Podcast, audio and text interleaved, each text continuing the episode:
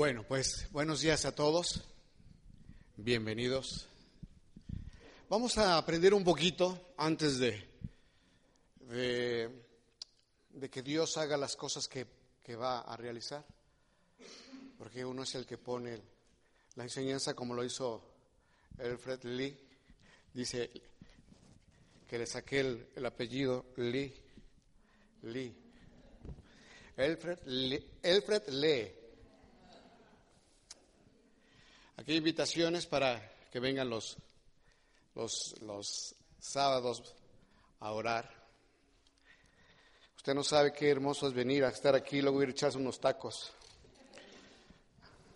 Bueno, para la próxima semana ya no vamos a ir a los tacos, vamos a ir a las malteadas, pero allá nos van a tener tacos.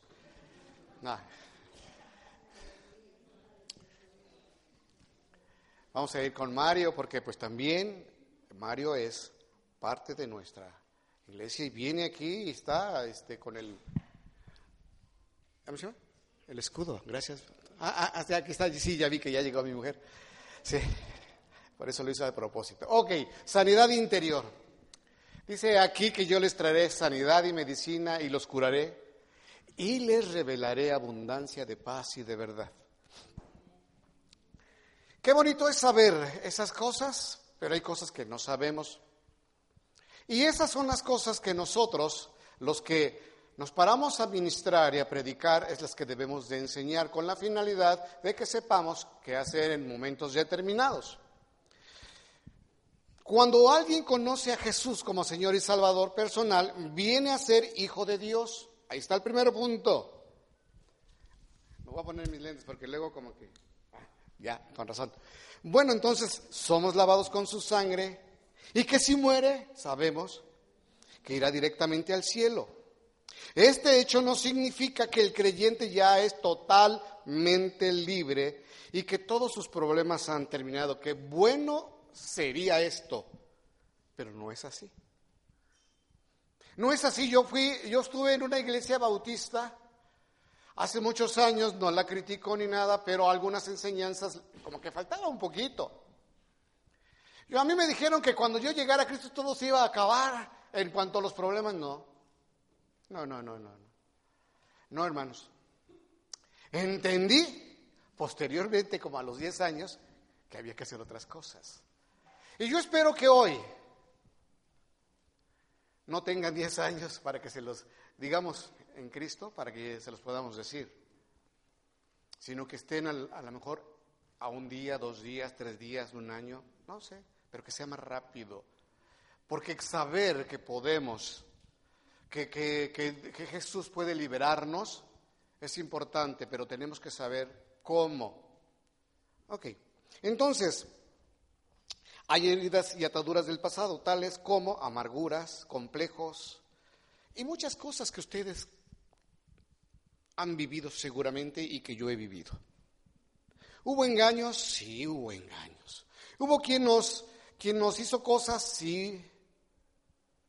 En una de las conferencias que yo tengo que se llama el ABC de la actitud, fíjese que platico sin faltarle al respeto a la memoria de mi padre, desde luego que no.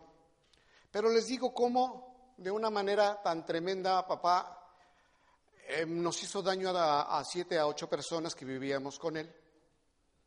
Pero cómo después de unos diez años, cuando yo hablé por teléfono con él, y le dije, papi, estaba yo en un encuentro, Dios me toca ahí y me dice, así claro, hay que hablar con papá. Hablo con él y le digo, papi, quiero decirte que te perdono. Y me dijo mi papá, ¿qué pasó, Bitle? Así me decía a mí antes. Así, ya saben, en ese tiempo tenía yo cabello. ¿eh? Vaya, y ya la Deborita lo vio porque siempre, ay papá, porque siempre he sido así? No, no, traía las melones hasta acá. Así como las traía ella un poquito más cortas, pero chino. Entonces le digo a mi padre, papá, eh, este, quiero, quiero decirte que te perdono por todo aquello que sucedió. Y me dijo mi papá, ¿de qué? ¿De qué me estás hablando? Y ya le expliqué. Y después se puso a llorar igual que yo. Todos, cuando uno es tocado por el Señor, escúcheme bien, ¿por qué puede decir, te perdono? Y no es cierto. Cuando es tocado por el Señor, hay algo en tu interior que se mueve, te revolotea.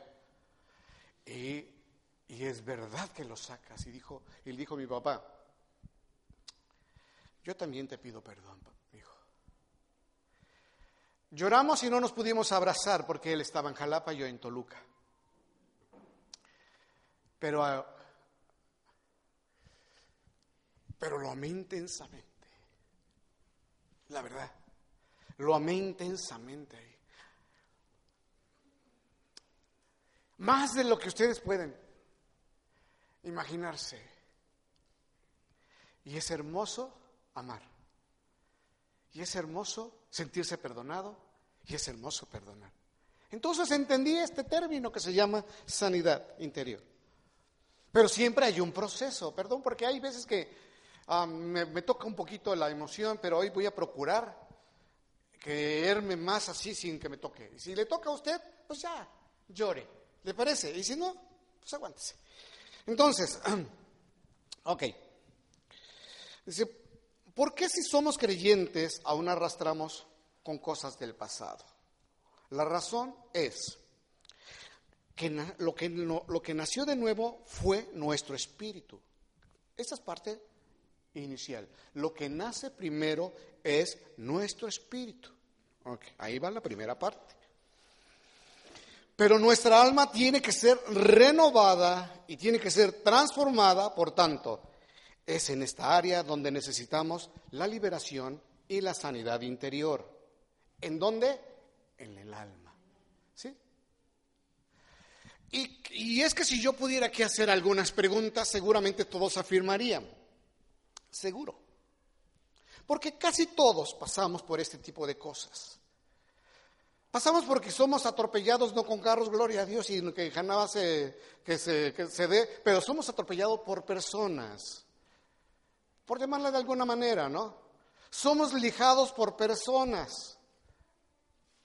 Y las lijadas, como una raspada, duele. no sé a usted si le duele, si se llega a raspar, pero duele. Y entonces, a veces no aprendemos o no sabemos cómo perdonar, pero voy a ir para allá. Bueno, vamos a ir un poco hacia lo que es la tricotomía del hombre. El hombre está compuesto, para así decirlo, ay, aquí no se ve, con razón decía Alfred, no, pues hay que usar el palo, ¿verdad? Bueno, espíritu, alma y cuerpo. Así estamos conformados nosotros. Esta es nuestra conformación. En, de manera regular nosotros lo que hacemos en lo que tiene que ver con el cuerpo es que, ah, le damos para todo, ¿no? Y queremos ponerlo así que esté bien fuerte. En el alma, pues hay de vez en cuando. Y luego escuchamos canciones de esas que son tan bonitas que nos ponemos a llorar porque nos recuerdan que no sé qué, ¿no? Pero el espíritu no le damos el alimento necesario para que éste se pueda fortalecer. Por lo tanto, lo que está fuerte en muchas ocasiones es el cuerpo, el espíritu más o menos y el alma anda como anda como alma en pena. Sí. Anda así, ¿no? Con una pata así coja. ¿Sí? ¿Por qué? Porque ahí se guardan.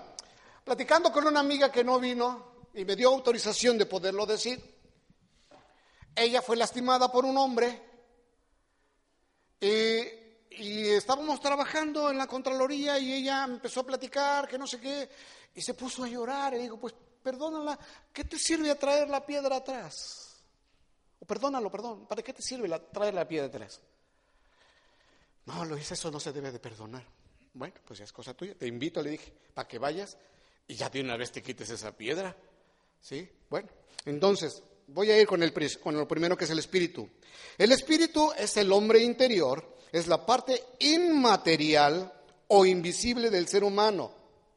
Y es la naturaleza espiritual del hombre la que tiene la capacidad de comunicarse con Dios y que a su vez se divide en tres partes. Por si estás apuntando, el espíritu lo podemos dividir en tres partes, que podría ser, déjame ver si lo traigo.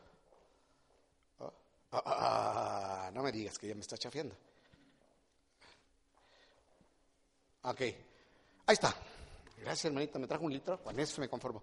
Bien, fíjese, comunión, que dice que comunión es el medio por el cual nos comunicamos con Dios, comunión, común, unión. ¿Estamos de acuerdo? La segunda, intuición, es el conocimiento inmediato de una verdad sin la participación del razonamiento. Porque a veces somos como que para todo queremos razonarlo y no lo hacemos por fe. ¿Ven? Y conciencia. A ver. En la intuición. Porque todos los que son guiados por el Espíritu de Dios, estos son hijos de Dios. Pues no habéis recibido el espíritu de esclavitud para estar otra vez en temor, sino que habéis recibido el espíritu de adopción, por el cual clamamos, Abba Padre. El espíritu mismo da testimonio a nuestro espíritu de que somos hijos de Dios. Eso está en Romanos 8, 14, 16. Y por último está la conciencia, si se dan cuenta. Dice ahí que es el medio que nos permite distinguir entre el bien y el mal, la conciencia. Por eso a veces dicen, es tu conciencia la que te está diciendo. Ah, bueno, hay veces que así nos dicen, tu conciencia te lo está recordando. También nos habla por medio de la conciencia el Señor, sí. Entonces el espíritu está dividido en comunión, intuición y conciencia. Bien, ahora vamos a ir a ver la otra parte que se llama alma. Ok. Me tardé un montón en hacer esto porque, pues esas cositas no las sabía yo hacer, pero ya saben que picándole, picándole uno aprendiendo, ¿no? Bueno, en el alma está la voluntad, las emociones y la mente. Esta parte del creyente no nace de nuevo. Queda claro esto, ¿verdad? Esta parte del creyente no nace de nuevo, como el espíritu. Este es el que nace, pero esta no. La voluntad, y vamos a irlos viendo uno por uno, de tal manera que nos quede bien clarito y que podamos entonces saber y empezar a, que el Espíritu esté sumergido en el, Señor y sea controlado por el Espíritu Santo, nuestro Espíritu, para que podamos nosotros a la vez saber cómo controlar el alma, donde está la voluntad, las emociones y la mente. Bien, Ahora bien, como nuestra alma, voluntad, emociones no nació de nuevo, surge una pregunta, ¿qué hacemos con el alma? El alma necesita dos cosas, ser renovada y ser transformada. Ok. Renovarla y transformarla. Renovarla y transformarla. Dice la escritura, así que hermanos, os ruego por las misericordias de Dios, que presentéis vuestros cuerpos en sacrificio vivo, santo, agradable a Dios, que es vuestro culto racional. No os conforméis a este siglo, sino transformaos por medio de la renovación de nuestro entendimiento, de vuestro entendimiento, para que comprobéis cuál sea la buena voluntad de Dios, agradable y perfecta. Digo pues, por la gracia que me es dada, a cada cual que está entre vosotros, que no tenga más alto, más alto, porque a veces nos sentimos más. Eso no. ¿Ok? Más alto concepto de sí que el que debe de tener, sino que piense de sí con cordura, conforme a la medida de fe que Dios repartió a cada uno. Ok, bien, entonces la renovamos y la transformamos. Ok, versículos que nos enseñan que el espíritu y alma son diferentes. Porque hay mucha gente que, hay la, que tiene la confusión entre qué es alma y qué es... No, pues es lo mismo. No, no, no, es lo mismo.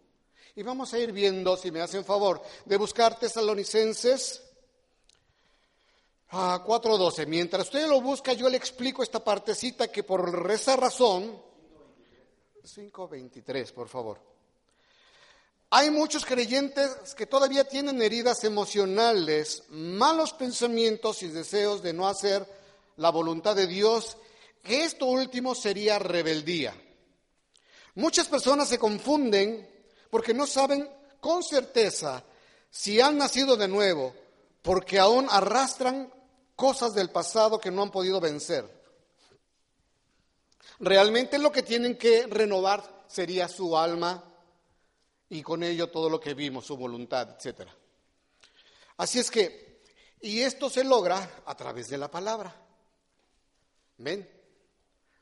No se puede lograr de otra manera si no es por medio de la palabra que se renueva el alma, las emociones, la voluntad, todo lo que hagamos la mente. Bien, alguien que me lea pues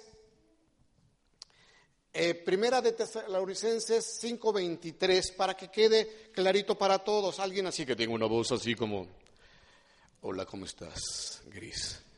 ¿La tienes lista, Gris?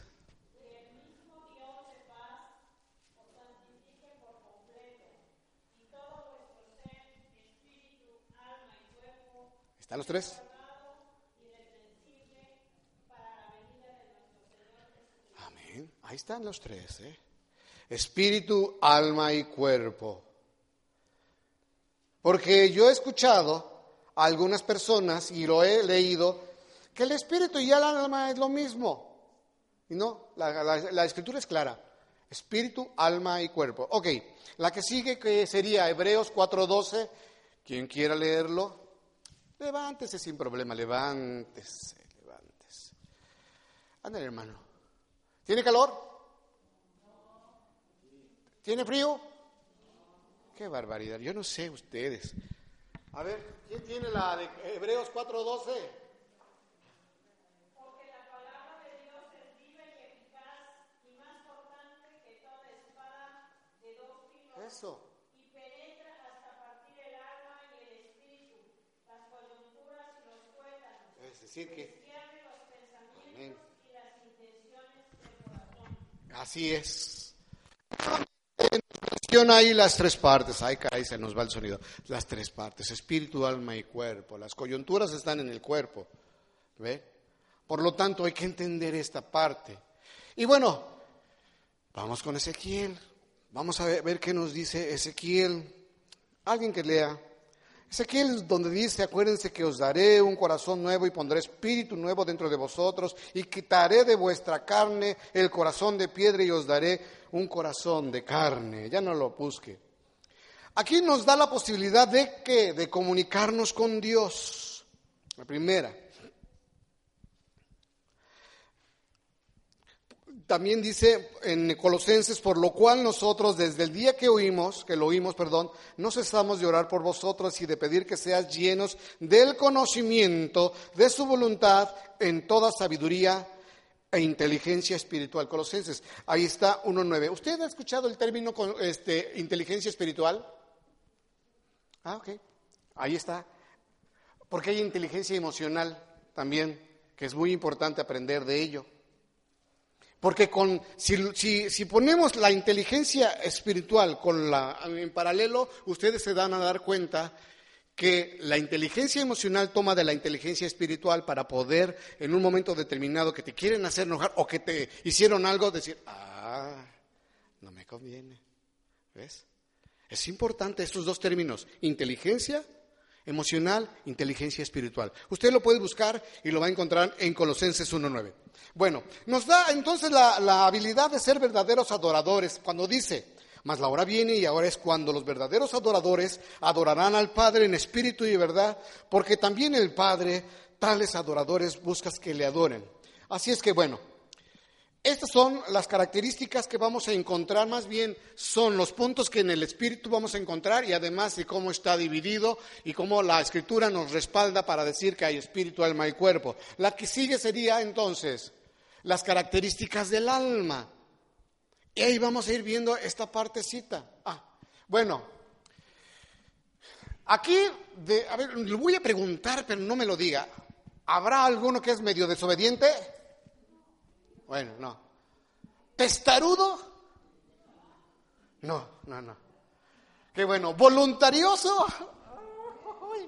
No. Ok. Jactancioso que todo lo que es- Yo soy aquel.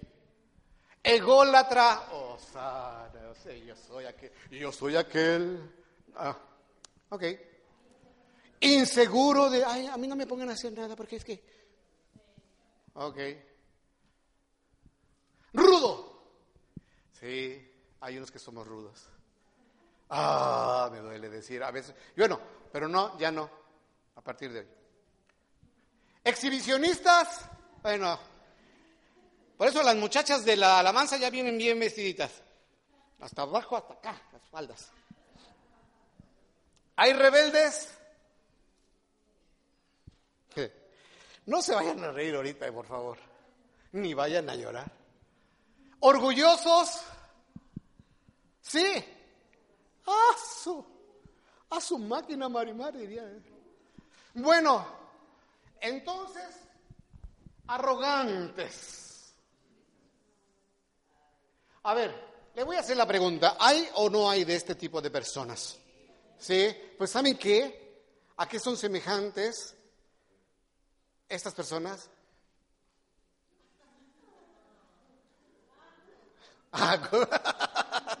Dice que las características del alma se comparan con las del asno.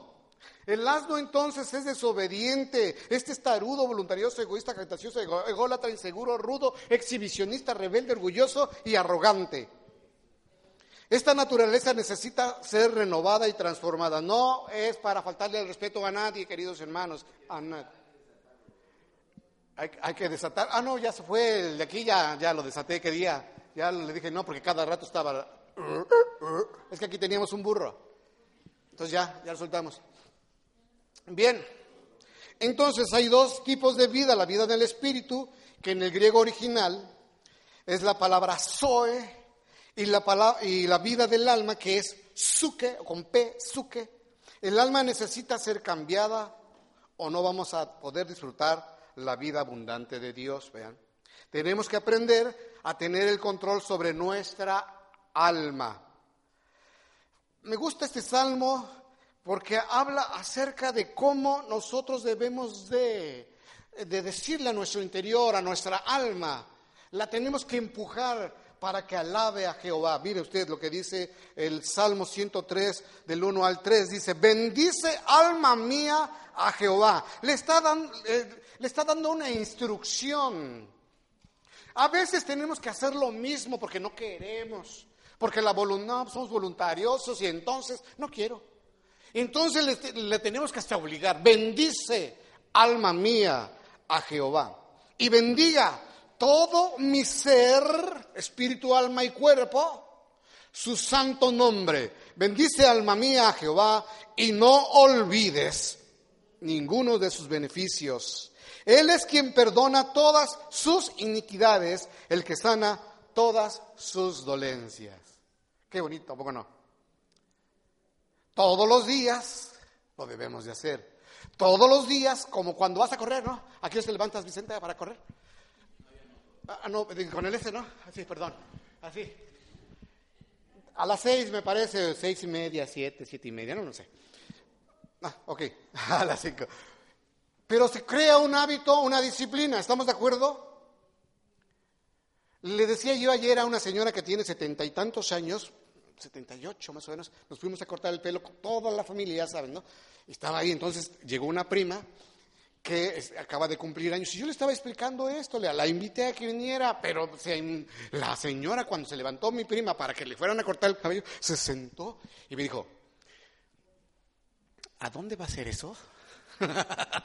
le interesó más, pero ya no pudo venir, yo creo, ya está muy feo el día, a lo mejor ya de haber dicho, no, no, mejor me quedo guardadita. Cierto que les voy a decir una cosa, el diablo siempre va a buscar la manera de qué? De poner unas cosas para que, si ya estamos muy grandes de edad, no la puedas brincar. Es decir, obstáculos para que uno no pueda llegar. Por eso es necesario lo que hacemos los sábados, orar por esas personas. Y los martes también. Ok. Bien, entonces voy a, a irme. Ah, bueno, permítame. El alma debe estar bajo el control del Espíritu renovado en Cristo. Se lo voy a volver a repetir esta frase y no se me duerma. El alma debe estar bajo el control del Espíritu renovado en Cristo. ¿Estamos de acuerdo? Así debe estar el alma. No por encima, sino por abajo. Ok. Vamos a ver la voluntad. Dice la voluntad. La voluntad es la fuerza que abre y cierra todo acto de elección en nuestra vida. incluyendo los pensamientos, las pasiones y las emociones. Ahí está todo eso. Oiga usted. Ahí está todo, la, miren, los pensamientos, las pasiones y las emociones. Hay veces que esta partecita es la que nos, no, de manera regular la que nos empuja a hacer cosas que no queremos hacer, como decía Pablo. Usted recordará, hago lo que no quiero. Bueno, entonces, es la faceta de una persona donde reside la capacidad de decidir. El ser humano es un agente moral libre de escoger entre el bien o el mal. Así de sencillo. La voluntad del hombre es el área que trabaja en conjunto con nuestra mente y nuestras emociones. El ser salvo o condenado no depende de Dios, escúcheme bien, sino de la persona porque es un acto de voluntad propia recibir a Cristo o rechazarlo. Entonces, si la gente no llega, por ejemplo, yo les decía hace unos, hace unos días, no, escúcheme bien, no es ninguna presunción, porque no me gusta eso, pero se lo voy a decir. Cuando yo hice el acto profético que aquí estuvo el hermano Lee y puse una tira aquí, era un acto de fe, totalmente. Entonces yo le pregunté a Dios, cuando estuve, este, he estado dando eh, una, conferencia que se llama el, ABC de la actitud, le decía entonces, le dije a Dios, mira, ya tengo esta parte involucrada en la conferencia, ¿puedo hacerlo?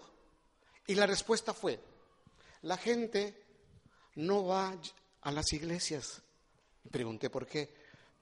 Porque hay a veces mucha religiosidad. Le volví a preguntar a Dios, Señor, ¿y usted ¿crees que pueda hacer esto en las conferencias? Entonces la respuesta fue que sí. Y yo he visto mucha gente entregando su vida. Más de 450 personas, insisto, no es ninguna vanagloria, es solo para la gloria de Dios, entregando su vida en dos meses. Que yo los he llevado, o sea, yo se los digo, porque yo los he llevado a hacer la oración y recibir a Cristo. Es decir, he sembrado la palabra de Dios. Y probablemente ustedes, ¿dónde están? Ya no hubiéramos aquí. No, yo no sé, yo siembro. Y por sembrar a mí no me van a decir. Él hará. Imagínate que me criticaran o que fuera yo criticado por mí mismo, de que, y luego pues ya no van, y que me desmotivara, entonces estuviera yo metiendo la, la mente, las emociones. Ahí vamos viendo. Ok. Bien, entonces con la voluntad del hombre se va formando según lo que piensa y según su vivencia en el ambiente donde se desarrolla. Por eso, fíjese, por eso es tan difícil a veces llegar a las personas, porque si el hombre o los muchachos o lo que ustedes quieren se desarrollan en un ambiente, digamos, de relajo, ¿usted cree que van a querer venir? Pues no. Vean qué tan importante y cómo Satanás ocupa eso. Nuestro espíritu clama por estar junto de Dios, pero cuando el alma es muy poderosa, muy, digo, cuando el alma está muy fuerte. ¿Es una música? No, allá afuera. Sí, sí, llegó una, llegaron allá los bombos y los platillos. Sí, es un carro que viene, tum, bum, tum, bum, tum, bum, tum. ¿Sí? Ok, cuando entonces el alma está muy fuerte, entre comillas, pues le da vuelta a la hilacha, ¿sí o no? Porque está su voluntad y mete su voluntad y ahí están los pensamientos, están las pasiones, las emociones, las pasiones del fútbol, por ejemplo, por no decir de las muchachas, de la discoteca. No, ahora son antros. ¿Sí o no? Todo esto.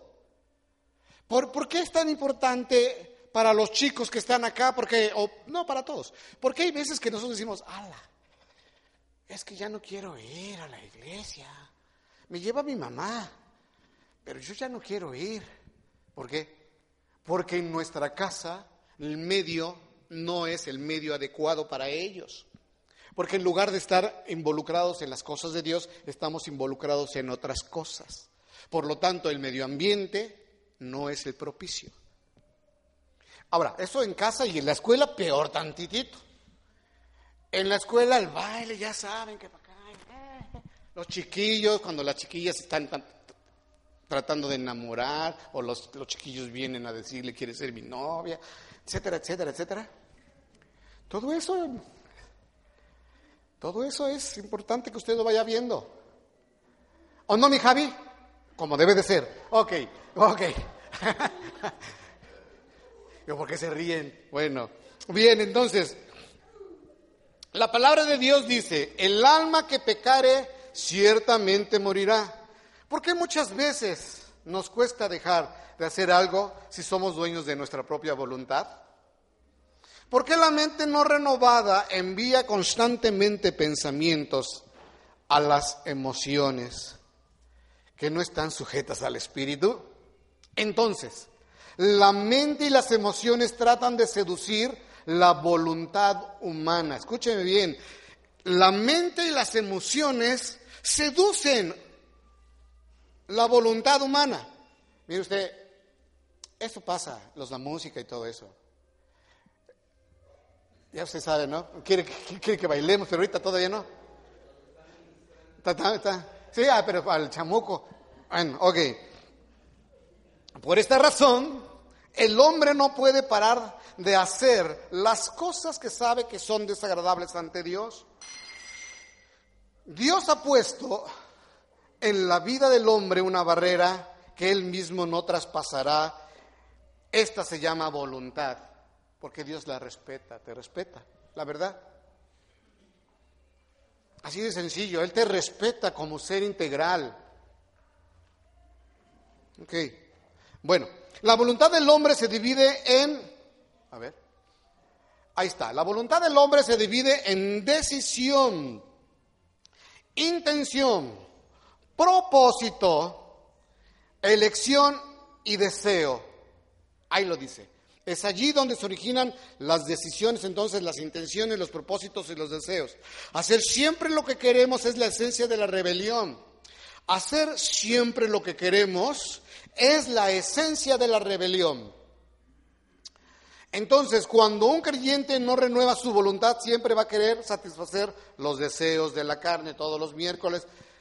¿Los miércoles de qué? De, frutas y verduras y los jueves de carnes, ¿no? Entonces, por eso es, hermanos.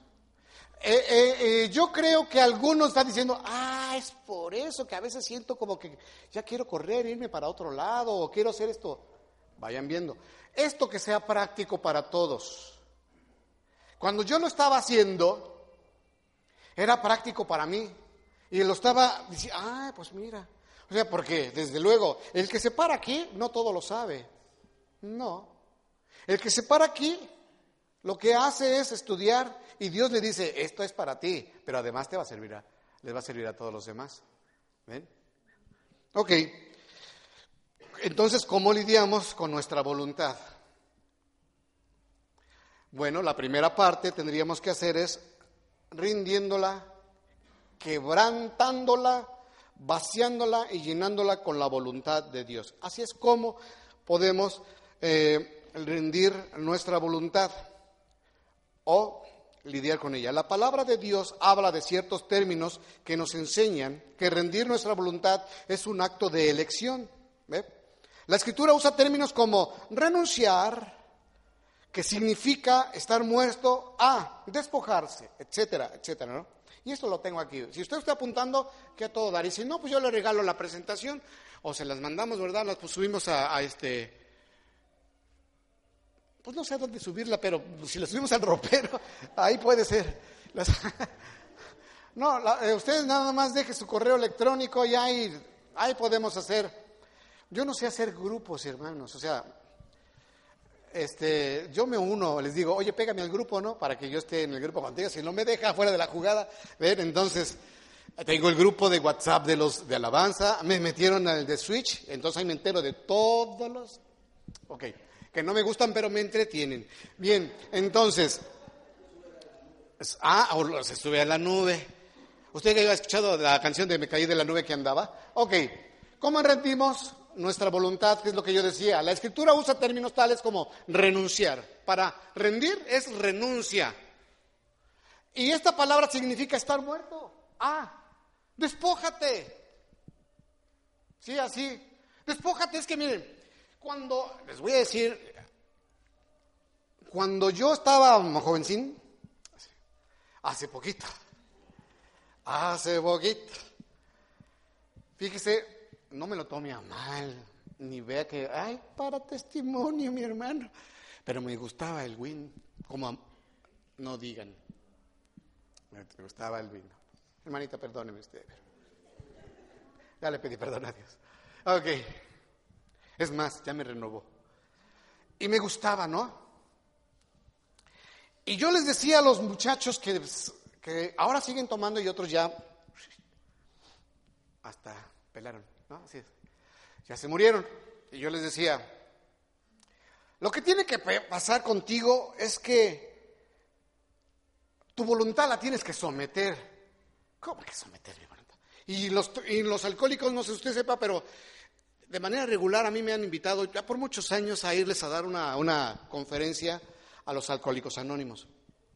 Y los esos se suben al estrado y empiezan a decir que... Y dicen un montón de groserías. ¿Sí han escuchado lo que... ¿Alguien ha ido a un... a donde... a Vicente, ¿quién más? Nadie, solamente... Ah, pues ahí está, tres, cuatro, cinco. Ah, tú ibas conmigo, ¿verdad? Y se suben los, los muchachos o lo quien sea al estrado, no sé, y empiezan a gritar y a decir por qué, porque ellos piensan que es de manera psicológica y diciéndole, y diciéndola y diciendo equivocados, equivocados. Como cuando el, el chiquillo está jugando a las escondidas y dice otro nombre, equivocación, equivocación, lo mismo, equivocación. Porque no es así la situación. O sea, los, los chiquillos, cuando jugaron las a las escondidas, pues estaba bien, pero los, los alcohólicos están mal. Entonces, porque lo que teníamos que hacer, o lo que tienen que hacer ellos, es someter su voluntad a la voluntad de Dios, a la palabra de Dios, porque la voluntad del hombre no alcanza. Y eso dicen los muchachos que toman. Ah, es que, pues yo estoy fuerte de voluntad, pero no te alcanza, porque ya dejaste el alcohol, pero ah, estás fumando. Y no hay un cambio sustantivo en tu vida, estás metido en la misma cárcel, solo que te dividió a lo mejor el baño. No hay cambio, hermanos. Cuando a ustedes le digan, no, échale ganas, con tu fuerza de voluntad vas a poder. Quiero decirte de una vez que sí, tu voluntad te puede ayudar un poco, pero mejor que te ayude el Señor sometiéndola para que puedas salir adelante. ¿Estamos de acuerdo? Eso es. Vamos a ir a la palabra de Dios que está en Efesios 4, 22 al 24 y 4, 31 y Colosenses. Fíjense que a propósito no la escribí para que usted la busque y entonces, pues si no, pues le damos nada más todas las cosas así peladitas y en la boca. Ahora quiero que usted la busque. Por favor, ¿qué dice esa palabra?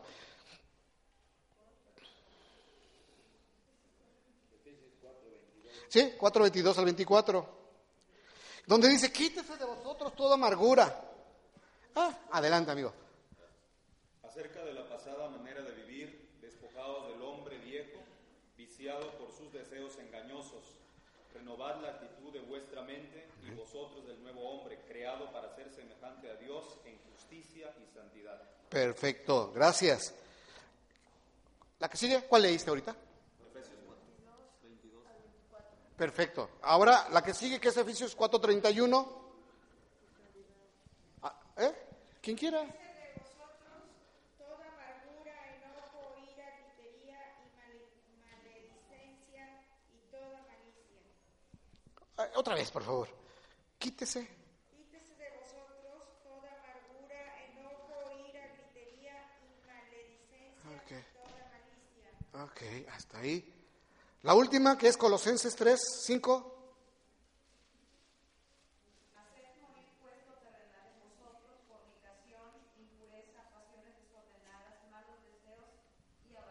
Oh, idolatría. Correcto, ya se dieron cuenta de todo lo que hay ahí. Todo eso tiene que ver con las emociones y con la mente y con la voluntad. ¿Eh? Por eso nos damos cuenta, cuando ya conocemos un poquito de la palabra, quién está teniendo o no una relación de comunicación o comunión con Dios. Sencillo, la forma de ser de la persona te hace saber. Entonces no hace falta que, ay, que que. No, no, no, no. tú solito dices, ah, mi muchachito no está teniendo una relación con Dios. Por lo tanto, Eso es todo, hermanita. Usted quiere, se me hace que quiere otro niño. Es la hermana, es que está, trajo ahí un conejito. ¿Qué es, un, qué es, qué es, qué es lo que viene vestido? Ah, bien, tiene un osito. Quiere su osita la hermana, so, ah. Ya tiene su osita, hermana, no le haga, ¿eh? Bueno, ya tiene su nieta. Perfecto, entonces, cuando sus hijos sean rebeldes, cuando los muchachos estén portándose mal, cuando no quieran venir a Switch, es porque no tienen una relación o comunión con el Señor. O porque tienen mucha tarea. ¿No? O porque les duele el oído, como dice el Luigi. Papi, me duele. Sí, yo, yo, ya tranquilo. ya, salió mi Luigi.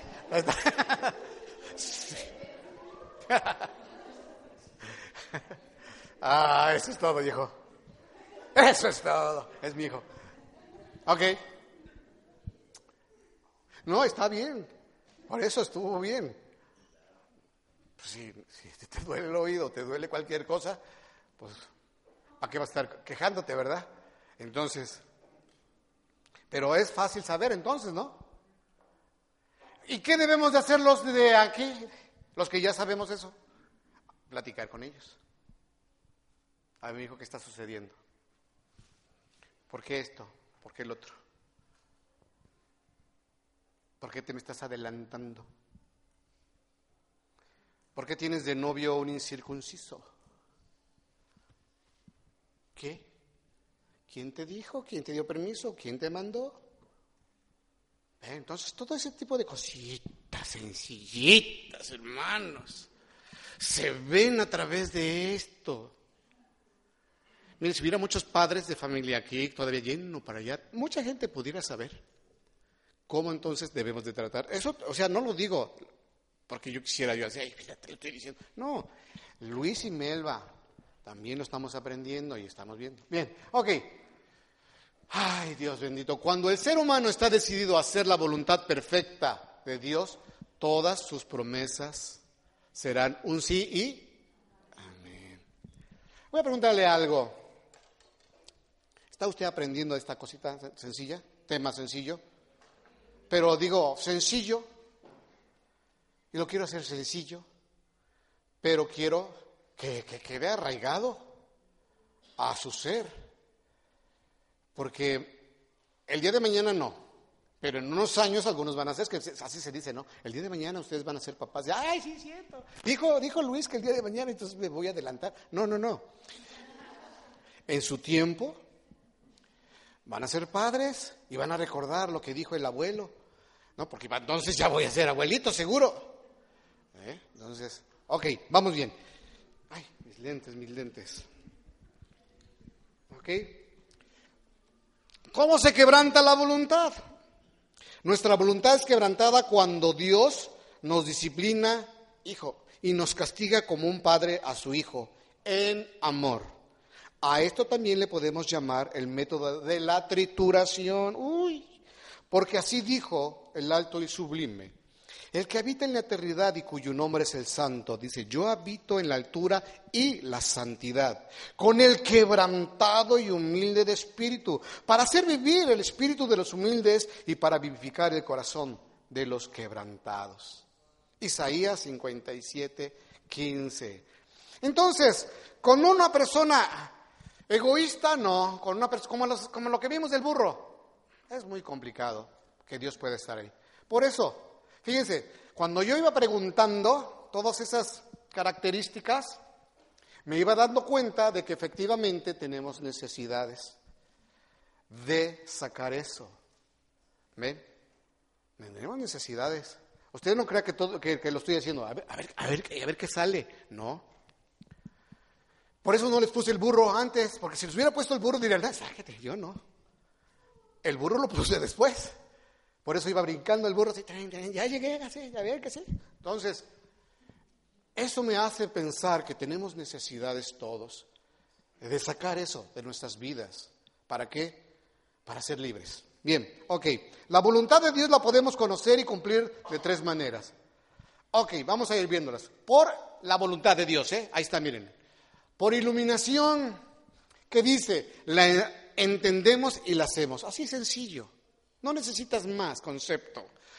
La entendemos por iluminación, la entendemos, perdón, y la hacemos. Por revelación, la segunda, nos es dada a conocer y la cumplimos. Por revelación, cuando Dios te revela entonces su voluntad, la cumplimos. La debemos de cumplir. Tercero, por trituración. Esa es la más difícil, hermanos. La trituración tiene que ver con las circunstancias dolorosas que Dios permite en nuestras vidas. ¿Qué es lo que duele, hermanos? ¿Por qué? ¿Por qué tenemos que llegar a situaciones así para que podamos continuar? Ay, duele cuando el Señor dice, mi hijito, es hora de que te dé yo una nalgada. No, las nalgadas del Señor sí duelen. No, mi Debbie, no, no son como las que yo te daba hace muchos años, mi hija, no, nada que ver. No, no, no, la verdad es que Dios cuando nos jala para podernos meter a su voluntad, duele. Duele. Mejor es irse por la línea que nos ha marcado. Bien. Ok, entonces, dice la escritura que estando persuadido de esto, que el que comenzó en vosotros la buena voluntad, la perfeccionará hasta el día de Jesucristo. Filipenses 1.6. Cuando esto ocurre podemos decir lo que dijeron los apóstoles eh, Pablo y Juan, digo, perdón, sí, Juan y Pablo, perdón, porque primero Juan y luego Pablo. Dijo Juan, es necesario que Él crezca y que yo mengüe, es decir, es necesario que el Señor crezca en mí de manera espiritual para que mi alma, mi voluntad, mi mente y mis emociones... ¿Estamos de acuerdo, Gris? Así de esa manera. El tinaco de nosotros debe estar lleno. Ay, el tinaco se oye medio raro. Bueno, no, no, porque al rato van a querer estar así. ¿Cómo le podemos decir, mija? Dime la palabra así. ¿El qué?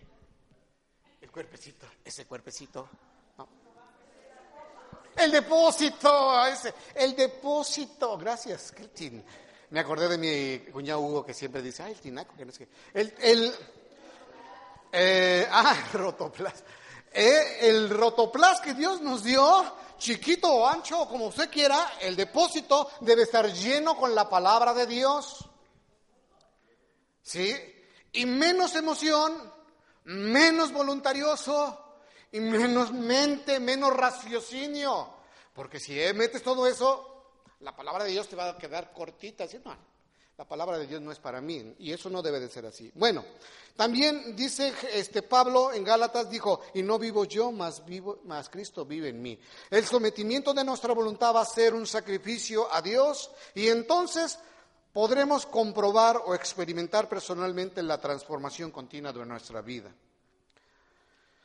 Ok, busquemos a Dios con responsabilidad y automáticamente encontraremos su voluntad en nuestra vida. Vamos a ver la otra. ¿Cómo vaciar nuestra voluntad? Búsqueme, por favor, Romanos 12.2. Romanos 12.2. Estoy procurando hacer esto muy claro, entendible, porque al rato lo demás, la administración, es de parte del Espíritu Santo. Pero debe de quedar bien claro cómo es la cosa. Alguien que se levante así con una voz bien clarita como la de mi Luigi y que me lea. Romanos 12.2. Romanos 12.2. Alguien, por favor. No importa que sea en inglés, aquí nosotros también. Y no conforméis a este mundo, sino transformaos mediante la renovación de vuestro entendimiento, para que podáis comprobar cuál es la buena voluntad de Dios, agradable y perfecta. Aleluya. No os conforméis con todas las cosas que estamos viviendo en este momento, sino hay que transformar. Hay que... Me lo voy a leer otra vez. Y no Para renovar. a este mundo, Ajá. sino Eso, sí, transform. Sí, está. Adelante, adelante. Mediante la renovación de vuestro entendimiento, para que podáis comprobar cuál es la buena voluntad de Dios, agradable y perfecta. Ok, entonces la buena voluntad de Dios es agradable y perfecta. Y la voluntad de nosotros a veces es desagradable e imperfecta. Miren, no se sienta mal. A través de la caída sufrimos esta situación. O sea, tampoco se justifique. Digan, no, pues es que tú, mira, el Adán y la Eva fueron los que tuvieron la culpa. A mí ya me cayó eso, pero ya de como, como que de rebote. Pero quien tuvo la culpa fue Adán y Eva. Ah, no, pero ¿qué crees? Te tengo una noticia. Ya vino el segundo Adán, que es nuestro Señor Jesucristo. Y que creen que Él vino a rescatar y a salvar todo lo que se había perdido y entre de ellos estamos nosotros.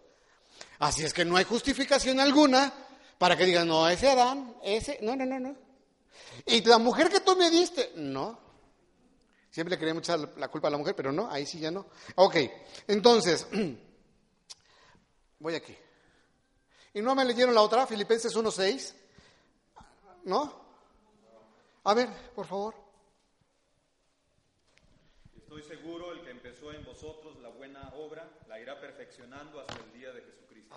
Ve cómo le va cambiando la voz, y ahora ya la tiene más impostada, así, así más fuerte. Muy bien, ¿eh?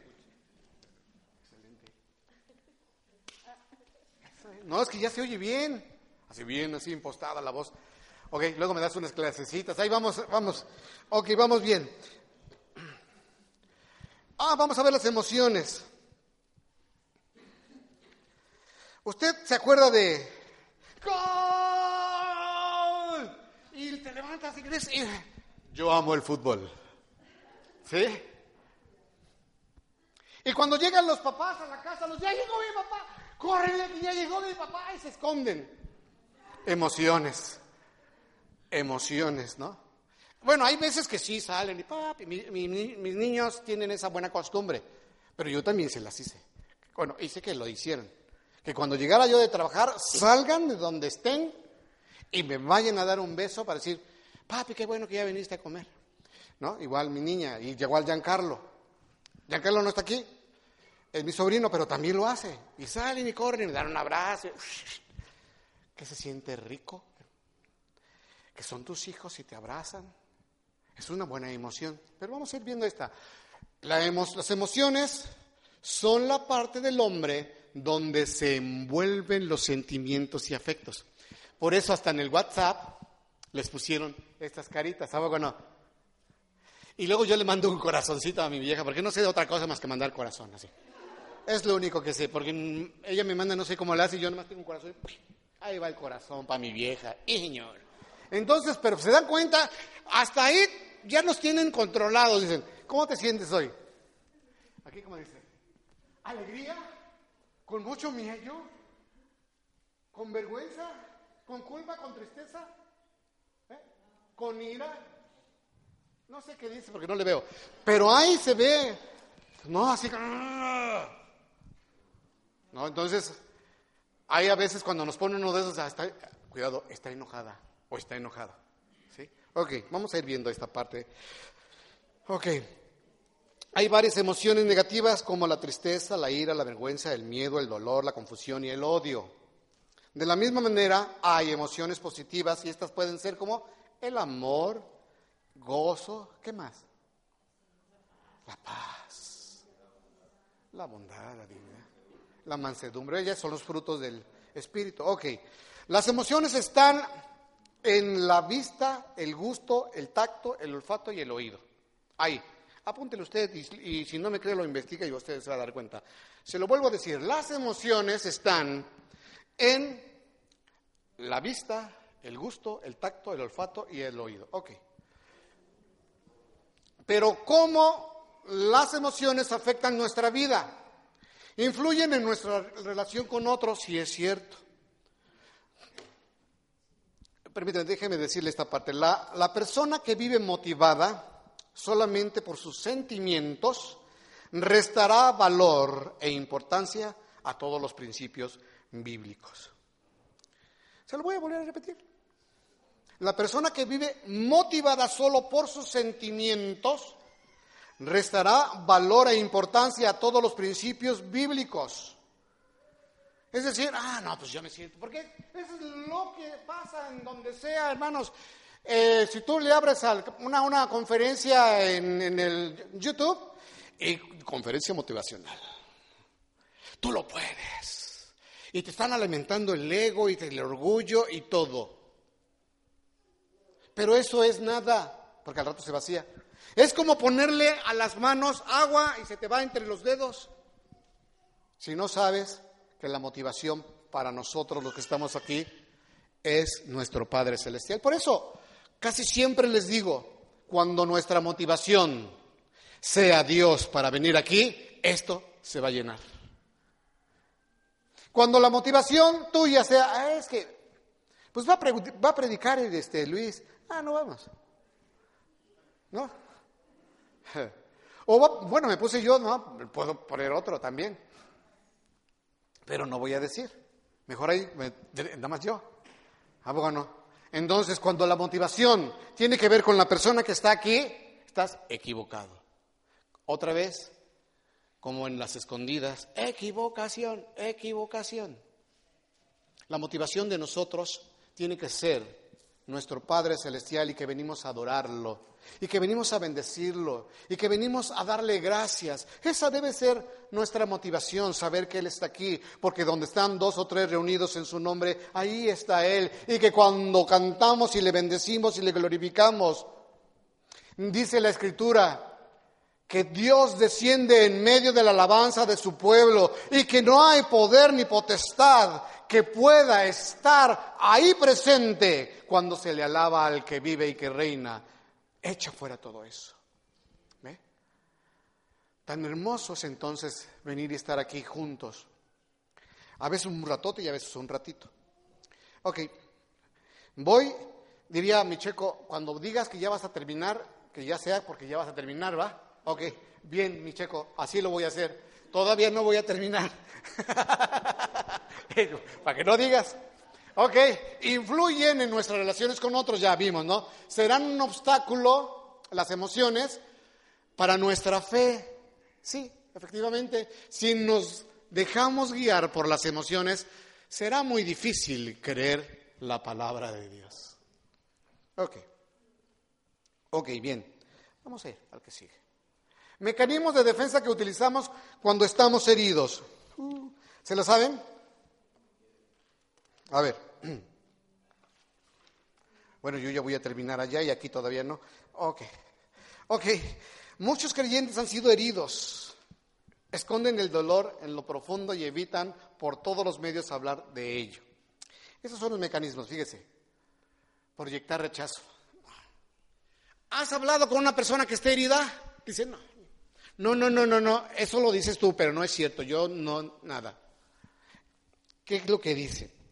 Este caso se da cuando la persona siente y muestra un rechazo a reconocer que ha sido herida, prefiere negarlo, rechaza la idea, antes que enfrentarse con ella y hacer algo para sanarse, proyectar rechazo. Número dos, autojustificación. Es un mecanismo de defensa utilizado por la persona herida cuando se siente incapaz de aceptar la responsabilidad que le corresponde sobre sus actos, se justifica. Prefiere poner cualquier excusa, por más inverosímil que sea, antes que reconocer que algo no está bien en su vida. Y por último, de esto, Picheco, aislamiento. Esto sucede cuando la persona herida decide apartarse del resto, rechazando toda posibilidad de ayuda y prefiriendo de esta manera permanecer aferrado a sus heridas. Ay, es que es como sufro, ¿no? ¿Cómo va la canción aquella de Vicente la Sufrir me tocó a mí en esta vida. Llorar. No, no, yo me acuerdo de esa canción, ¿sabe por qué? Porque cuando empinaba yo mis papalotes, esas, esas, esas las, escuchaban y como yo vivía cerquita de donde estaba una, una, una, una de vecindad, un patio de vecindad, pues esas pues y yo, pues, yo me las chutaba y me las aprendía, ¿no? No importa que la gente... Entonces, y estaba yo con mi papalote así, ah, me critique.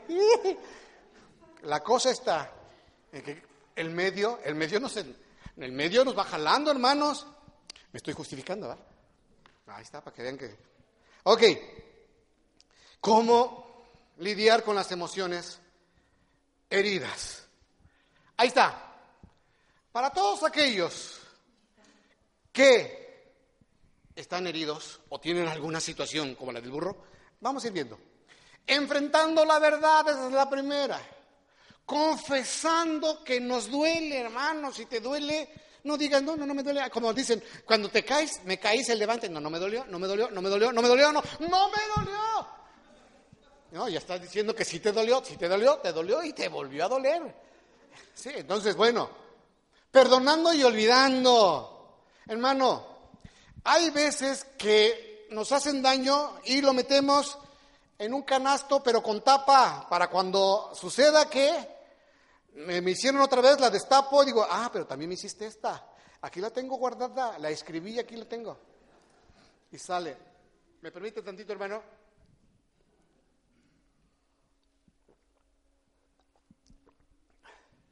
Es difícil ahora para mí beber agua sin mojarme los bigotes.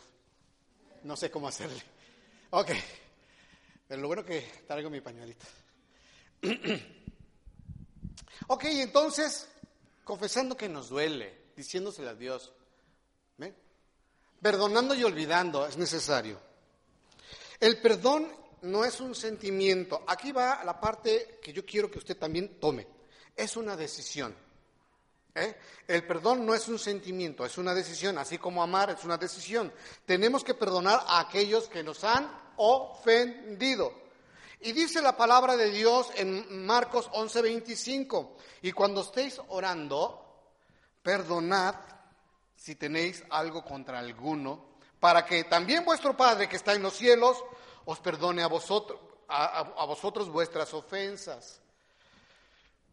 Luego venimos aquí, estamos bien enojados y pasa usted, hermano, a dejar su ofrenda, su ¿qué dice la escritura? Que primero te vayas y te pongas de acuerdo con tu hermano y luego traigas las ofrendas, ¿a poco no? No, que, no pues a ver si con la ofrenda ya Dios. Pues que ni que fuera policía o de tránsito. Que mira, ¿qué te parece con uno de esos moraditos? No, hermanos, Dios no es así. A Dios no lo podemos manipular. Ni a mano de cochino, como dicen algunas personas. A Dios le quieren, mire, a Dios nunca se le va a poder hacer manita de cochino, nos las hacemos nosotros mismos. Pensando que lo estamos engañando, pero Dios no puede ser engañado, o sea, no se engañe usted. Jamás lo vas a poder engañar. Cuando lo quieras engañar, al que se le va a salir la nariz es mm, de Pinocho. Entonces, a él no se le puede engañar. Haciendo un compromiso. Vamos a ver, ¿qué dice?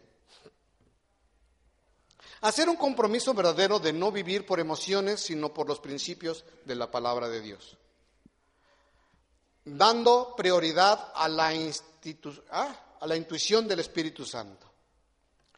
Conociendo, conocimiento inmediato de la verdad que nos ofrece el Espíritu Santo sin necesidad de razonarlo.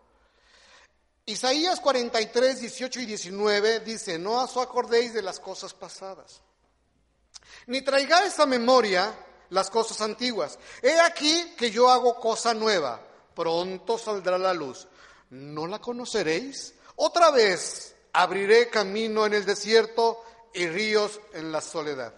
Y ya, por ahora sí, espíritu, alma y cuerpo. Ya voy con la mente, ya voy mira, ¿qué es la mente? La mente es la parte del hombre donde se encuentra la habilidad de razonar, donde radica la habilidad de escoger, tanto razonar como escoger son las dos características que nos diferencian de los demás seres creados, es demás del burro, del asno, del caballo, del buitre, de todos hermanos.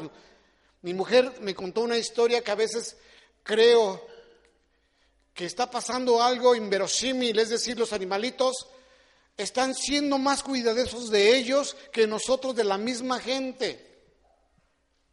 ¿Qué está sucediendo cuando un pescado en lugar de que se lo coma el perro, le está echando agua para que viva. ¿No? ¿No han visto eso, ese video? Un pescadito se está muriendo y no quiere que se muera, el perro no quiere que se muera el pescado y con la lengua lo, lo jala a un charco y le hace así para que no se muera.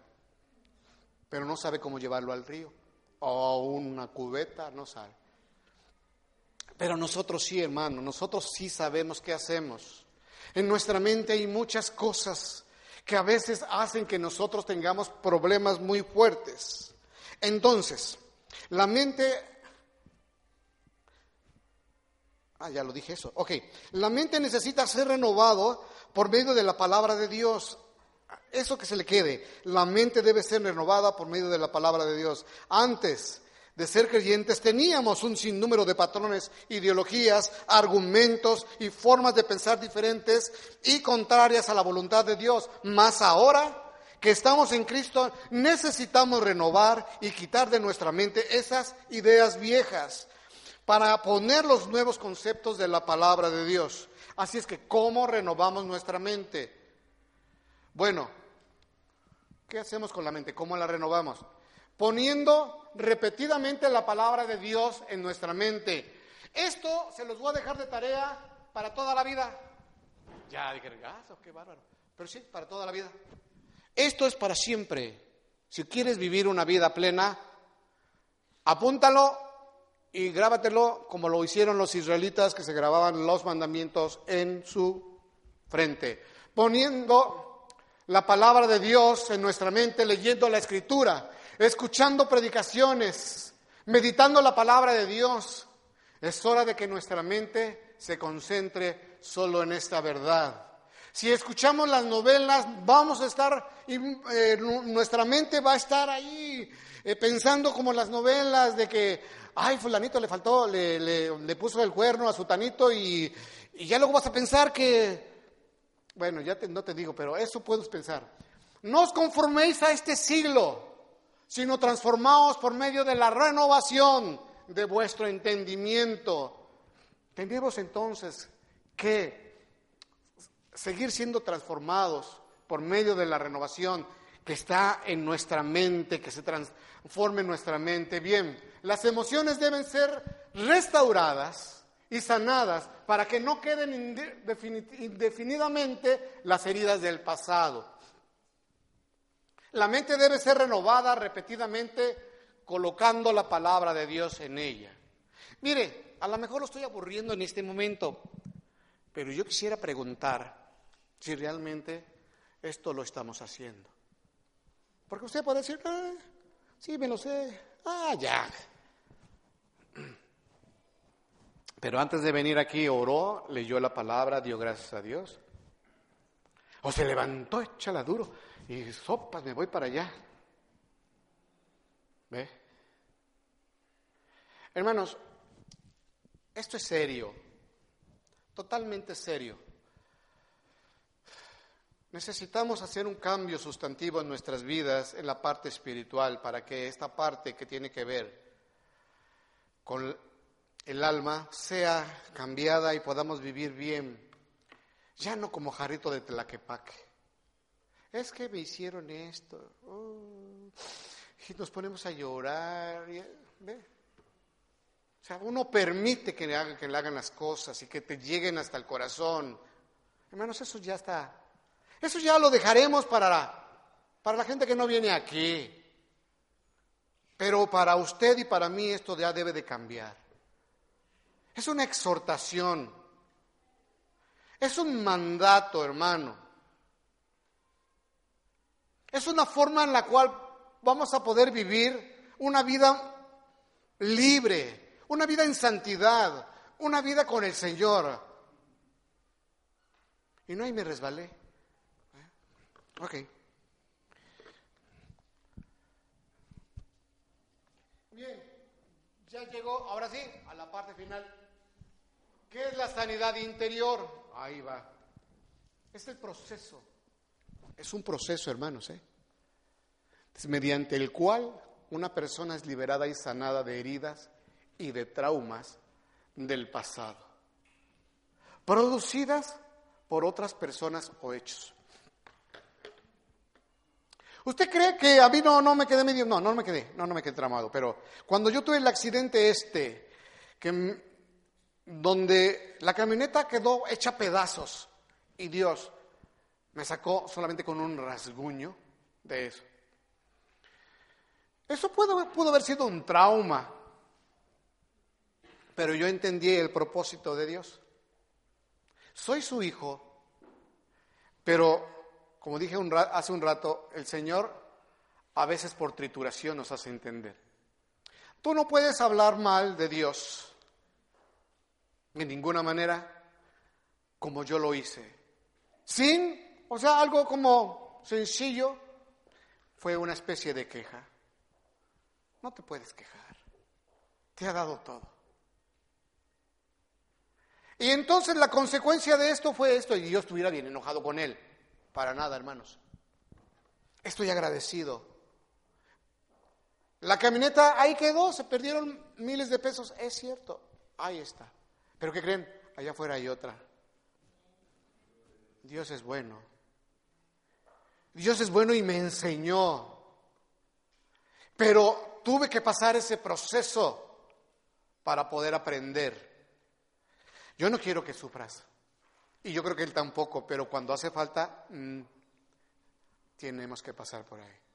Así es que no es ninguna de que yo te esté, este, ¿cómo se dice cuando una amenaza? No, hermanos, no es ninguna amenaza. La realidad es así. Si estamos mal con la relación con el Señor y estamos cometiendo tonterías, entonces hay trituración. ¿Ven? Ok. Entonces, ¿qué no es la sanidad interior? La sanidad interior no es recordar y abrir todo nuestro pasado o nuestros pecados. No tiene que ver con la psicología del mundo. Es confesar y ser sanados de heridas pasadas. Eso es. Eso no es la sanidad. ¿Ven? Lo que está arriba. La sanidad interior no es recordar y abrir todos nuestros pasados y nuestros pecados. No, no es así. Es lo de arriba, es el proceso mediante el cual una persona es liberada y sanada de heridas y traumas que fueron producidas por personas o hechos. Pero no es que te agarres, te quejes y todo, no. Ok, entonces, ¿qué es perdonar? Perdonar es liberar o dejar ir a una persona que nos ha ofendido. Bien, ya hemos hablado mucho de esto, de que perdonar y que perdóname tú y de que yo te perdone y que tú, chas, chas, chas, ahí murió. Pero no, fíjense que hay otras cosas que debemos de aprender. Dice, así también mi Padre Celestial hará con vosotros si no perdonáis de todo corazón cada uno a su hermano sus ofensas. Oye, pero es que ya me volvió a hacer otra vez lo mismo que dice la escritura, 70 veces 7, o sea, no es justificación. Así, ah, este canijo, 70 veces 7. Entonces, ¿cuánto es? 70 veces 7. Echen números, hermano, saquen la calculadora. ¿Cuántos? 190. Esa, mi hermana, y aquí ya, ¿eres ingeniero? No, no es ingeniero, mira, y ya. Ok. ¿Qué no es perdonar? Ok, ya voy para acá.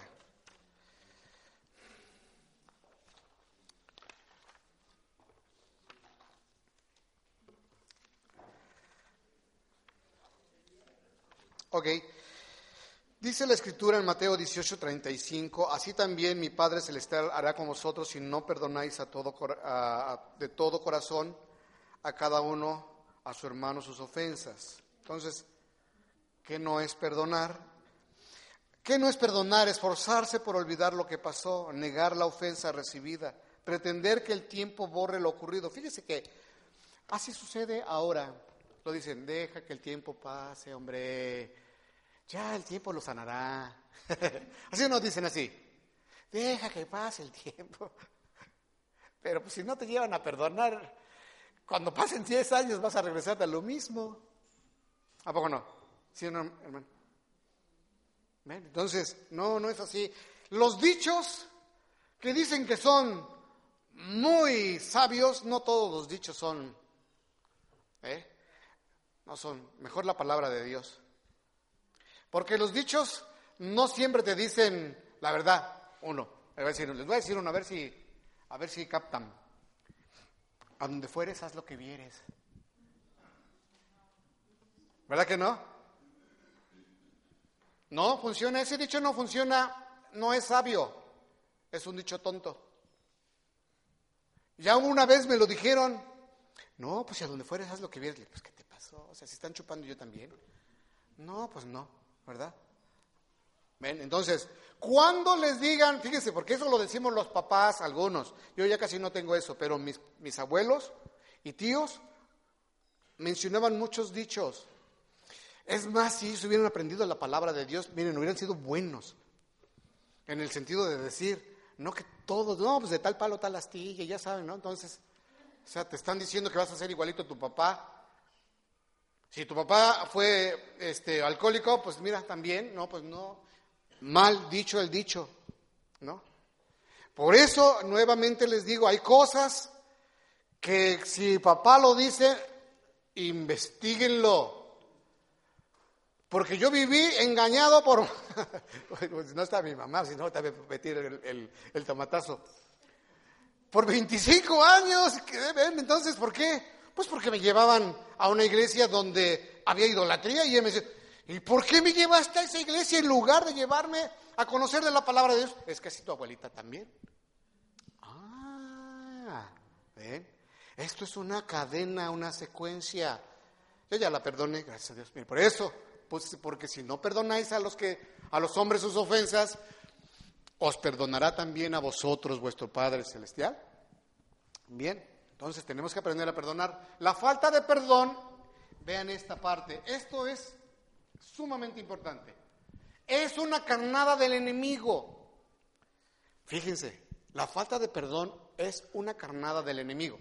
Dice, cada vez que alguien le ofende o le hiere, le está tendiendo una trampa o una carnada del, al enemigo para que se amargue y pierda su bendición.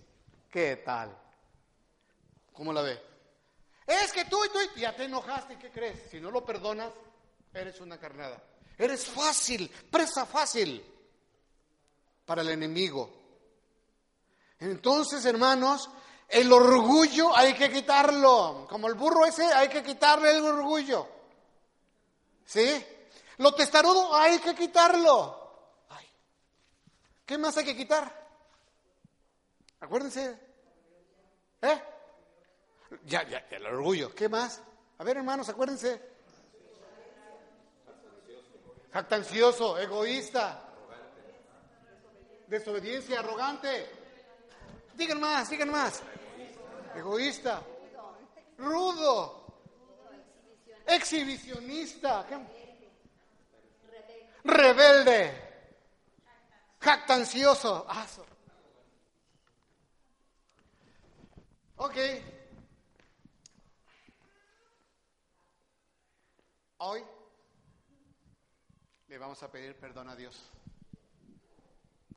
¿Le parece bien? Mire, Dios quiere que tengamos una iglesia limpia. Más bien, Él quiere su iglesia limpia y sin pecado. Usted Ve ahora mi camisa. No está, no está arrugada. No, viene manchada. Traigo una corbata que le pasé la plancha para que se hiciera más grandecita porque me quedaba corta. Nada, no, no, no. Dios viene por una iglesia sin mancha y sin arruga. Dios viene por una iglesia que no esté a propósito en pecado que no sea una iglesia exhibicionista, orgullosa, jactanciosa. No, no quiere eso. De ninguna manera. Quiere venir por una iglesia y quiere estar en una iglesia humilde, que adore, que sepa quiénes son en Él, que ame, que como un panal brote miel. No va a haber abejitas en el panal si de nosotros no brota el amor como miel. ¿Qué tal? ¿Verdad? ¿Cómo se puede acercar a mi, a mi mujer? A mí, si yo no soy amoroso. O sea, todo nos golpea, hermanos. ¿O cómo me puedo acercar a ella si no es amorosa? ¿O cómo, cómo se puede acercar a ti tu hijo si lo rechazas? Hermanos, todo esto que les acabo de decir ya se lo saben. Ya se lo saben. Por mucho tiempo. Pero ¿qué creen? A algunos se les olvidó. Algunos se les olvidó. Cuando yo oro para pedirle algo a mi Dios de una palabra, Él me trata de una manera así como me dice, esto es para ti. Pero quiero que se los enseñes a los demás. Porque eres como un pivote que te ven ahí. Necesitan verlos todos, pero ahora para que entendamos, comprendamos y vivamos. Ahí está. Ya para no decir más. Pasos para perdonar. Tome una decisión de perdonar con todo su corazón. es el primero. Haga una lista de personas y de cosas que lo han herido durante toda su vida. Arrepiéntase por guardar esta falta de perdón en su corazón y por el pecado de juicio. ¿Enjuiciamos a la gente así? Exprese su perdón en forma verbal, dígalo. Renuncie a todo espíritu de resentimiento, amargura, odio y falta de perdón. Mire, yo voy a hacer un cántico, voy a cantar un cántico. Y yo le voy a pedir a usted que se levante. Y yo, mire, yo no sé. Dios siempre me enseña por medio de actos proféticos.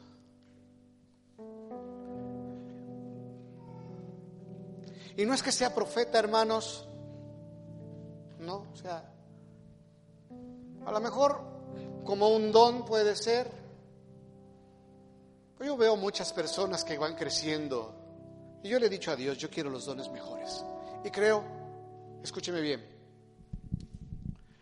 yo creo y estoy seguro que conforme vas creciendo el Señor te va dando esa herramienta. Es decir, que no nomás te quedas con el que te dio al principio, no. Yo no creo eso. Yo creo que vas caminando, estás ayunando, estás buscándole, estás con todo con Él y dice el Señor, ¿qué crees? Te tengo un dulce nuevo para ti, te va a gustar. Es de chocolate. Ah, qué rico. Es un don para ti. ¿Por qué? Porque Dios va preparando a la gente.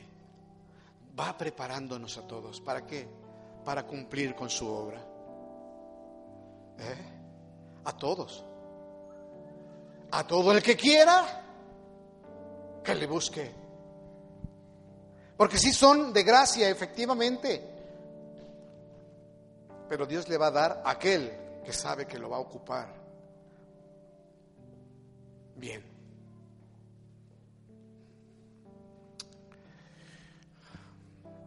Yo voy a hacer este acto profético Y voy a pedirle de los jóvenes, de los muchachos, ah, de mis compañeros de milicia en la oración, que pase Memo, que pase Martín y que pase Sergio. Pase Sergio, pase Martín y pase Memo. Uno de ustedes va a representar a todo aquel que se ha caído y que no ha perdonado. Esto va a ser lo primero y luego vamos a, este, hacer la otra oración. Pero esto va a ser lo primero. Pase por acá. Pase por favor. Padre, en tu nombre y para tu gloria, Señor. Y yo quiero que usted se ponga de pie al momento que Sergio se va levantando, usted se va poniendo de pie y le va a levantar sus manos y va a decir, Padre, perdóname. Y usted le va a decir todo aquello que vio escrito ahí. Si hay orgullo, si hay rebeldía, si hay rudeza,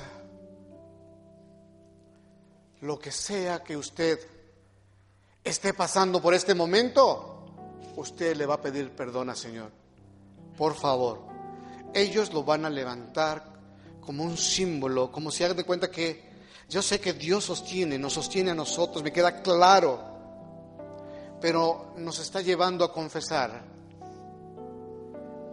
y a creer que Dios con las manos de estos varones va a levantarnos como cual renuevo que va donde van a salir brazos fuertes.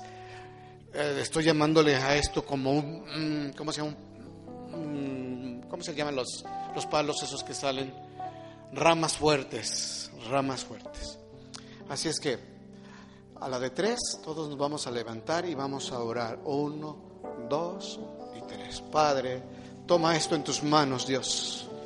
Y perdona, Señor, en el nombre de Jesús, todo aquello por lo cual hemos lastimado tu iglesia, Señor. está cayendo.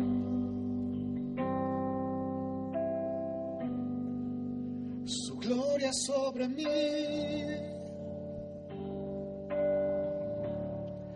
Sanando heridas, levantando al caído, su gloria está